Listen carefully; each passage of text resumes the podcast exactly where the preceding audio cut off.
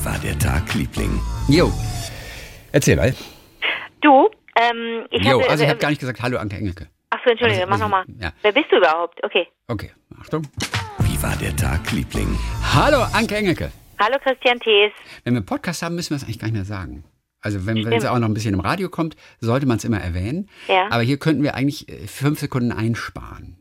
Das wäre nicht schlecht, ne? Ja, weil, Das weil ja- das wieder auch die Umwelt rettet, weil wieder weniger gestreamt wird. Ja, Fünf Sekunden weniger gestreamt werden, verbraucht wieder weniger Strom, ja. können wieder mehr Kühe verpupsen. Und am Ende des Jahres haben wir sehr viel Zeit gespart und sehr viel Gutes getan. Ich habe was sehr Ernstes gleich übrigens. Ich habe was Interessantes. Gut. Ähm, wie viele Tage dauert eine Schwangerschaft bei einer Frau? Bei Wie einer viele Tage? menschlichen, ja, bei einem menschlichen Wesen, bei einer Frau? Also es sind fast, ich würde sagen 287. Wie gut bist du denn? Ist das so? Nee, 268 sagt man. Okay. So der Wert. Dann bin ich ja doch relativ daneben. Das habe ich, ich hatte mich mit der, mit der Anzahl der Tage nie so richtig befasst Mhm. und habe das neulich aber so am Rande mitbekommen, als, äh, als das besprochen wurde. Und dann sagte dann der Typ, naja, weißt du doch, zwei hatten sechs und gaben nicht acht. Zwei, sechs, acht. Witzig. 268 Tra Tage. Und Das der ist super. Merkspruch ist wohl, ist naja, mega. zwei hatten sechs und, äh, und Gaben äh, nicht gaben acht. nicht acht. Ja. So Es sei denn, sie wollten das Kind machen dann. Ja, aber bei denen war offensichtlich, der, also da, das war, das war auch keine, kein, kein schönes Gespräch, was ich damit gekriegt habe. Ich glaube, da hat sich jemand geärgert. Ähm, zwei, sechs, acht, also 268 Tage, das ist so der Durchschnittswert, ähm, wie lange eine eine Schwangerschaft dauert, die ähm, die okay verläuft. Zwei hatten Sex und gaben nicht acht. Das war, das war eine seltsame Situation. Aber so kann man sich die Zahl vielleicht ganz gut merken. Wie läuft denn dein Tag, Liebling? Das ist genial. Ja, ne? Du warst, du, du warst aber schnell heute. Dafür habe ich echt, dafür wird es bei mir echt ein bisschen lange. Länger. Es dauert gut, bestimmt dreieinhalb gut. Minuten. Ist doch kein Problem. Ich gehe mit einem Freund spazieren und er erzählte mir äh, neulich, ähm, dass Wissenschaftler oder so herausgefunden haben, was Selbstmörder denken. Und zwar finden sie es heraus mit Hilfe derjenigen, die einen Sprung von der Golden Gate Bridge überlebt haben. Was? Und die ist ja 227 Meter hoch in San Francisco.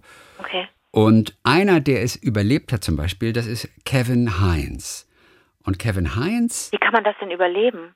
ja, es überleben ganz wenige tatsächlich. Bei der Golden Gate Bridge überleben nur 4%, die springen, ähm, diesen Sprung. Bei anderen Brücken weltweit sind es 15%. Bei der Golden Gate nur 4%. Hat auch mit dem Wasser zu tun, was, was unglaublich kalt ist da. Oh Gott. Auf jeden Fall Kevin Heinz hat es überlebt und erzählt heute natürlich öfter mal seine Geschichte, um Selbstmordkandidaten dann auch auf andere Gedanken zu bringen. Auf jeden Fall ist interessant, dass er es bereut hat in dem Augenblick, als er gesprungen ist. Genau in der Sekunde, sagt er, hatte ich es schon bereut und ich dachte nur, lieber Gott, hilf mir. Und ich wusste, ich habe den größten Fehler meines Lebens begangen. Aber es war zu spät in diesem Augenblick natürlich. Und ähm, Experten haben berechnet, dass der freie Fall von der Golden Gate Bridge etwa vier Sekunden dauert. Das ist wie ein Sprung vom Dach eines 25 Stockwerke hohen Gebäudes. Und diese Wucht des Aufpralls führt in der Regel zu Knochenbrüchen oder schweren inneren Verletzungen. Und selbst wenn du die überlebst, tauchst du oft aus diesem kalten Wasser der Bucht nicht mehr auf und ertrinkst dann automatisch. Und Kevin Hines, ein ehemaliger Wrestler übrigens, hat es trotzdem überlebt, hat sich drei Wirbel gebrochen, innere Verletzungen an Bauch und Leber hat er dann sich zugezogen. Und jetzt kommt was Bemerkenswertes. Als ich wieder auftauchte, sagt er, versuchte ich verzweifelt über Wasser zu bleiben. Und in diesem Moment war ich sicher, dass ich ertrinken würde. Aber ich wollte nicht sterben. Er wollte also leben und kämpfte sozusagen um seine zweite Chance. Und jetzt kommt's. Ein Seelöwe hat ihm dabei geholfen. Der hat ihn Nein. immer wieder über Wasser nach oben gezogen. Was?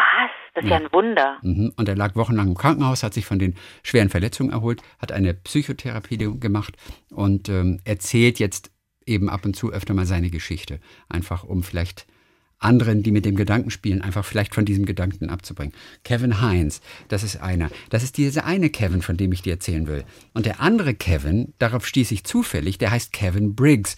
Und ich habe das in einem Artikel äh, von Brand 1, diesem Magazin, gelesen. Kevin Briggs ist bei der California Highway Patrol.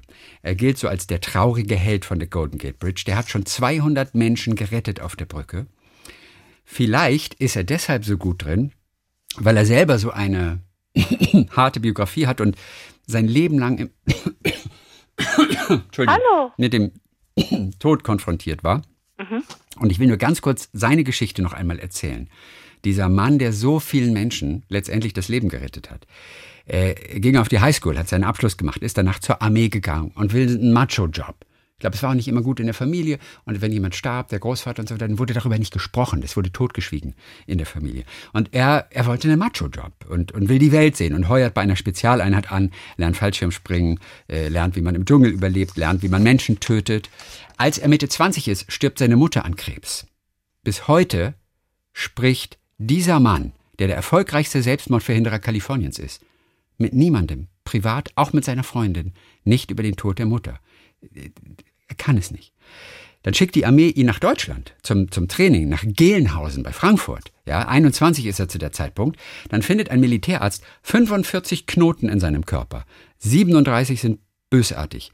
Er fliegt nach Hause, er wird operiert, macht eine Chemo, verliert alle Haare, verliert 20 Kilo in drei Monaten. Und die Ärzte sagen zu ihm irgendwie, hey, wenn du Krebs bekommst, ist das die beste Sorte. So, er hat Todesangst letztendlich, aber keiner versteht ihn so richtig. Und er nimmt Antidepressiva, betäubt sich damit, kapselt sich von seinem Freundeskreis ab und, und, und hat kaum noch jemanden.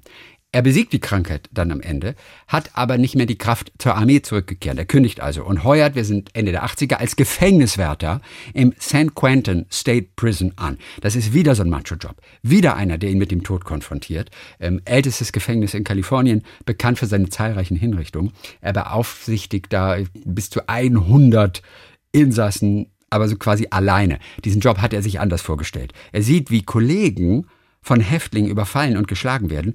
Er fühlt sich dieser potenziellen Gewalt, der er permanent ausgesetzt ist, nicht gewachsen, kriegt wieder Albträume, wie jetzt sein ganzes Leben. Immer Albträume, Albträume, Albträume. Wieder gibt er diesen Job auf und fängt bei der California Highway Patrol an. Ein Job, der ihn im Prinzip am Ende noch mehr belastet als alles vorher. Das ist so eine Art Autobahnpolizei, die sich in den USA um die Verkehrssicherheit kümmert und Unfallhilfe leistet.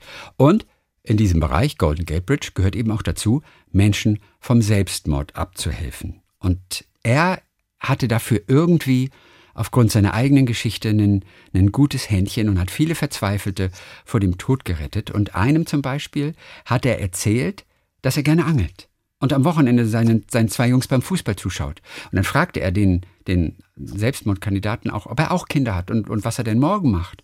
Und was er morgen macht, wenn er denn noch lebt. Dann. Und mit wem verbringt er denn den Tag morgen, wenn er noch lebt? Und derjenige, zu dem er gesprochen hat, der hat sich an kein einziges Wort erinnert, dass, ah. dass Kevin Briggs mit ihm gesprochen hat. Ah. Er weiß nur, dieser Tonfall und die warme Stimme, die haben ihn damals beruhigt und letztendlich auch noch, ähm, noch ähm, gerettet. Und ich finde es nur so ganz interessant, wie er das gemacht hat, so auf der Brücke. Und er wollte generell den Menschen, die springen wollten, einen einzigen Gedanken nur vermitteln. Wenn dein Leben ein Buch ist, hat er zu ihm gesagt, erlebst du heute vielleicht das dunkelste Kapitel. Schlägst du es jetzt zu, dann wirst du nie rausfinden, ob es nicht doch noch ein gutes Ende nimmt. Und jedes Jahr hat er Dutzenden Menschen das Leben gerettet, indem er mit ihnen gesprochen hat. Nach 23 Jahren waren es dann 200 Menschen oder mehr als 200 Menschen. Und die Albträume, die er quasi sein Leben lang gehabt hat, werden seltener mit jedem Einzelnen, den er rettet. Und das ist irgendwie auch schön, oder? Ja. So, und diese ganzen Erfolgserlebnisse haben ihm eine unglaubliche Kraft gegeben.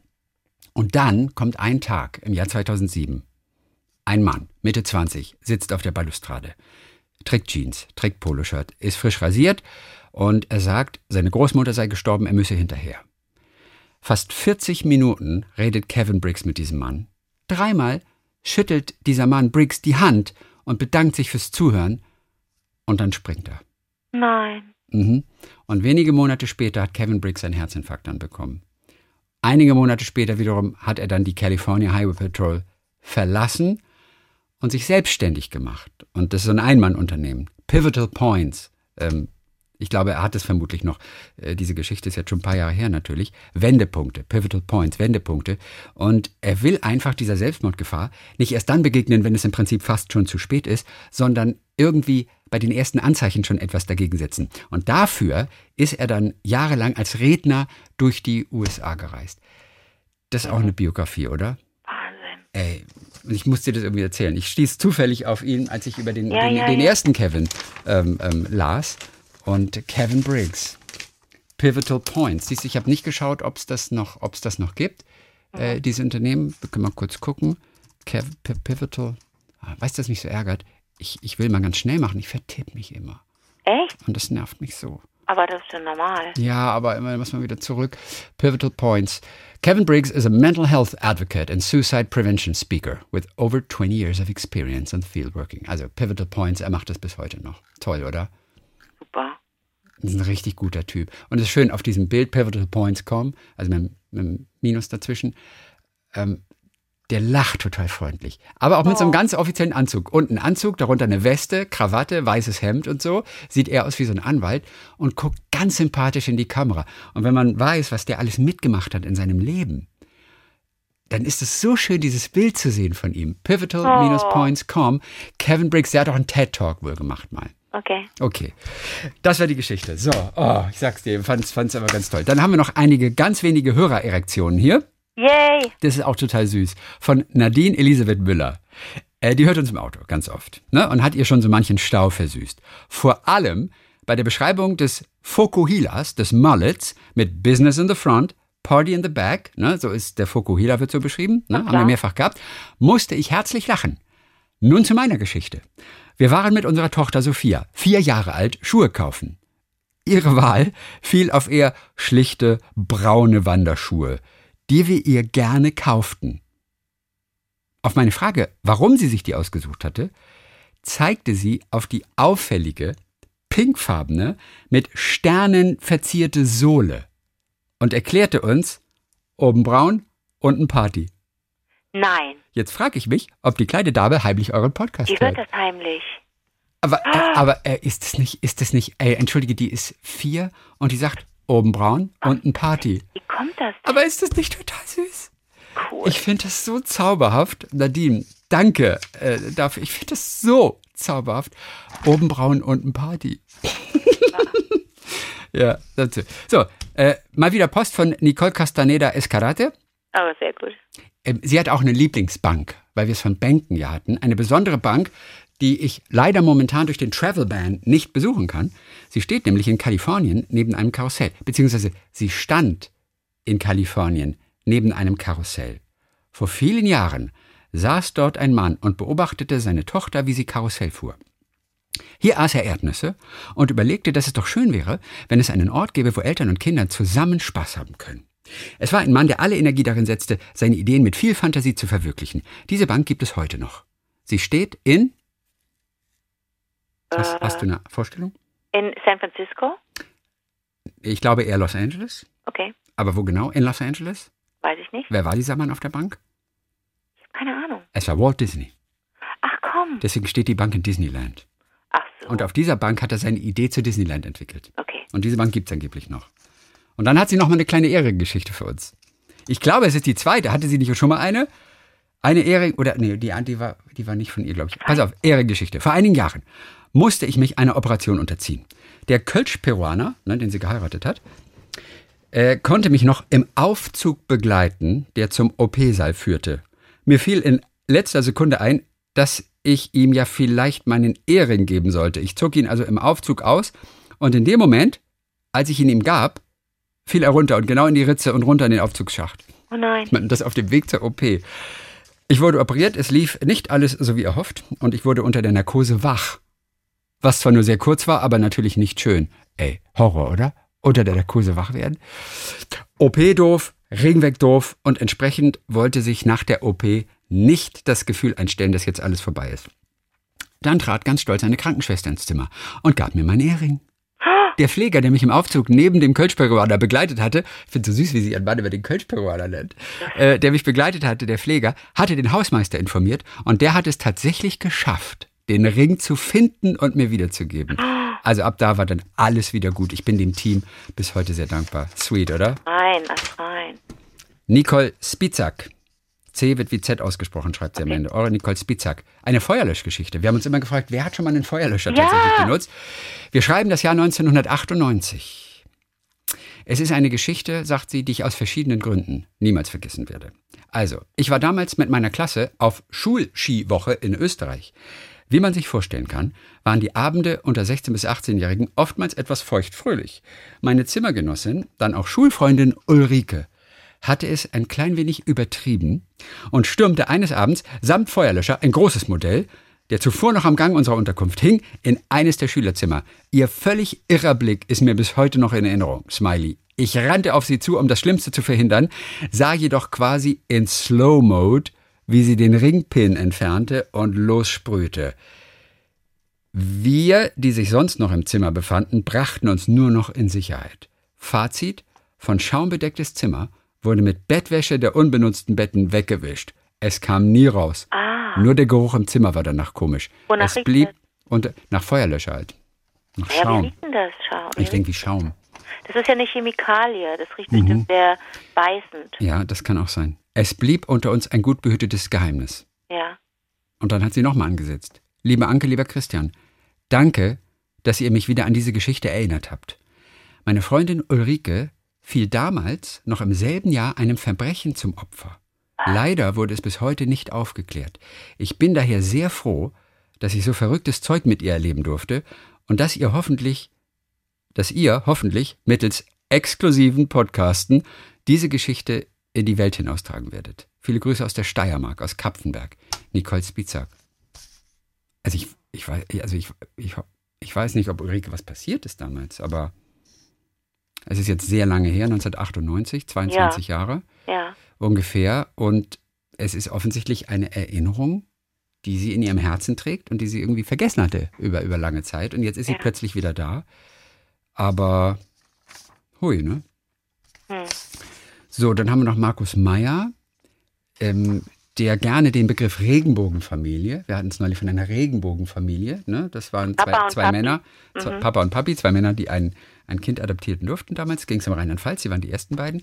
Ähm, Markus wo- wollte nur kurz sagen, er würde diesen Begriff Regenbogenfamilie konsequent gerne durch den Begriff Familie einfach nur ersetzen. Schließlich sollte es das Normalste der Welt sein, dass es eben keine Rolle spielt, wie die Geschlechter bei den Eltern verteilt sind. Angeregt zu solch einer Überlegung wurde ich übrigens durch Stephen King, der vor einem Jahr twitterte, Trans women are women. Das stimmt. Stephen King. Ja. So. Markus hört uns in Leipzig beim Lauftraining sowie beim Rad- und Turnschuhpendeln. Und jetzt sag mir bitte. Ja, da habe ich auch gesagt. Was ist denn das Rad- und Turnschuhpendeln? Rad- und Turnschuh. Ja. Ich meine, ihr werdet euch jetzt alle fragen, warum guckt ihr das nicht vorher nach? Aber ey, ey, ich habe das bei meiner Zeit, das ist echt so knapp. Ein Turnschuh, als Turnschuhpendler zur Arbeit laufen? Ach, guck mal. Denn, da, da, man läuft zur Arbeit und dann nennt man das ein so. Turnschuhpendler. Ah. Ich habe den Begriff aber auch tatsächlich noch nie gehört. Als Turnschuhpendler zur Arbeit laufen und nach Hause joggen. Ah. Turnschuhpendeln, was ist das? Beim Turnschuhpendeln geht es darum, den täglichen Arbeitsweg zu Fuß zurückzulegen. Natürlich am besten in Laufschuhen. Im Englischen spricht man von Foot Commuting oder dem Foot Commuter. Das ist etwas selbsterklärender als unser deutscher Begriff des Turnschuhpendlers. Wie funktioniert das Turnschuhpendeln? Richtig starre Regeln für das Turnschuhpendeln gibt es eigentlich nicht. Im Gegenteil bietet das Turnschuhpendeln viele Möglichkeiten, sich den Arbeitsweg so zu optimieren, dass es an die individuellen Bedürfnisse und Fähigkeiten passt. Mein Arbeitsweg ist beispielsweise 35 Kilometer lang. Und daher würde ich schon alleine aus Zeitgründen nicht schaffen, täglich zur Arbeit zu laufen. Oh. Wenn ich näher an der Arbeit wohnen würde, wären 10 Kilometer oder 5 Kilometer, kein Problem, bla bla bla. Okay, Varianten des Turnschuhpendels. Na gut, jeder kann sich ja da noch ein bisschen informieren. Aber auf jeden Fall, aber ich meine, zu Fuß zur Arbeit gehen ist doch nicht, ist das schon Turnschuhpendeln? Ja, wahrscheinlich schon. Die- Ja. Ja. Ich bin aber total happy, dass wir das neue Wort hier kennengelernt haben. Cool, Turnschuhpendler. So, Diana Kose hat uns noch geschrieben und ähm, es gibt also diesen einen besonderen Augenblick, der sie hat schmunzeln lassen. Ich hatte kürzlich einen kleinen Streit mit meinem Mann, konnte abends nicht so gut einschlafen, hatte den ganzen Tag schon den Ohrwurm im Kopf. Drei Uhr nachts von Mark Forster und Lea. Kennst du? Es ist drei Uhr nachts. Das ist ein aktueller Hit auf jeden Fall. Okay. So, und hat sich gestritten mit ihrem Mann und, und, und hat den ganzen Tag den Ohrwurm gehabt. Und dann ist sie ins Bett gegangen, mit dem Ohrwurm natürlich. Als ich nachts wach wurde, hatte ich wieder diesen Song im Kopf. Wir haben keine Uhr im Schlafzimmer. Also schaute ich auf mein Handy, welches auf dem Nachttisch liegt. Und es war genau drei Uhr, Drei Uhr nachts? Ich, hatte, ich hatte kurz Gänsehaut, sagt sie, konnte dann aber wieder einschlafen. Das mag jetzt so für den Außenstehenden erstmal so banal erscheinen. Aber stell dir mal vor, du hast den ganzen Tag diesen, diesen Song im Kopf und streitst dich mit deinem Mann. Und du hast keine, keinen Wecker irgendwie, auf den du gucken könntest. Und du guckst einmal, ah, wie spät ist es denn? Es ist drei Uhr nachts. Das ist schon ein schöner Moment, oder? Von dem kann Wahnsinn. man, von dem kann man schon zehren. So, das war es eigentlich. Christine Bachmann nochmal, Visual Artist aus Berlin. Unsere Künstlerin Christine hat nochmal geschrieben und bedankt sich auch nochmal bei Lukas, unserem Lukas-Liebling, dafür, dass er die alten Podcasts aus dem Jahre 2007, 2008 schon online gestellt hat. Wie war der Tagliebling.de. Und auch sie, wie mehrere, haben gefragt irgendwie, ey Leute, hast du nicht ein PayPal-Konto, Lukas? Können, Oh. können wir dir nicht gerne einen Obolus senden für die Arbeit, die du gehabt hast? Hat Lukas vielleicht ein PayPal-Konto? Also Lukas, wenn du finanzielle Unterstützung noch brauchst, außer die Webseite, die wir natürlich finanzieren, du musst ja nicht selbst bezahlen, dann, ähm, dann sag einfach Bescheid. Es gibt wirklich mehrere Angebote schon. Können wir Lukas nicht irgendwas bezahlen? Süß, oder? Oh, So. Leute, wenn ihr, wenn ihr, wenn ihr mal schöne Geschichten habt, besondere Geschichten, besondere Momente, die wollen wir natürlich hören, weil wir haben da so eine Freude. Und wir freuen uns auch je, über jede Geschichte, die besser ist noch als unsere, oder? Also da sind ja Geschichten dabei, da, da stinken wir gegen ab und das ist das Beste. Ähm, äh, wie war der Tagliebling at gmail.com? So ist die Adresse. Ich habe jetzt offiziell mal dran gedacht, ich vergesse es immer, das zu erwähnen. Also zwischenzeitlich habe ich es mit Absicht nicht gesagt, weil ich dachte, oh, es wird zu viel, aber ähm, ich kann alles handeln. So, wir sind ein bisschen kürzer als sonst, aber, aber ich fand es richtig schön. Mir hat es richtig Spaß gemacht. Was denn? ja, ich, äh, man, wieder was gelernt. Oben pink, unten Party, Turnschuhpendler, alles so gut, ne? süß. Äh, äh, oben Ja. braun, unten Party. Ach, oben Eine- braun, Oben braun, Party. unten Party. So. Eine Vierjährige. Wahnsinn. Ey, die, die größte. Die größte. Dann hören wir uns am kommenden Donnerstag wieder. Natürlich kurz on the radio, aber dann vor allem auch in voller Länge, ganz exklusiv als Podcast. Bis dann, Giovanni. Bis dann, Stefano.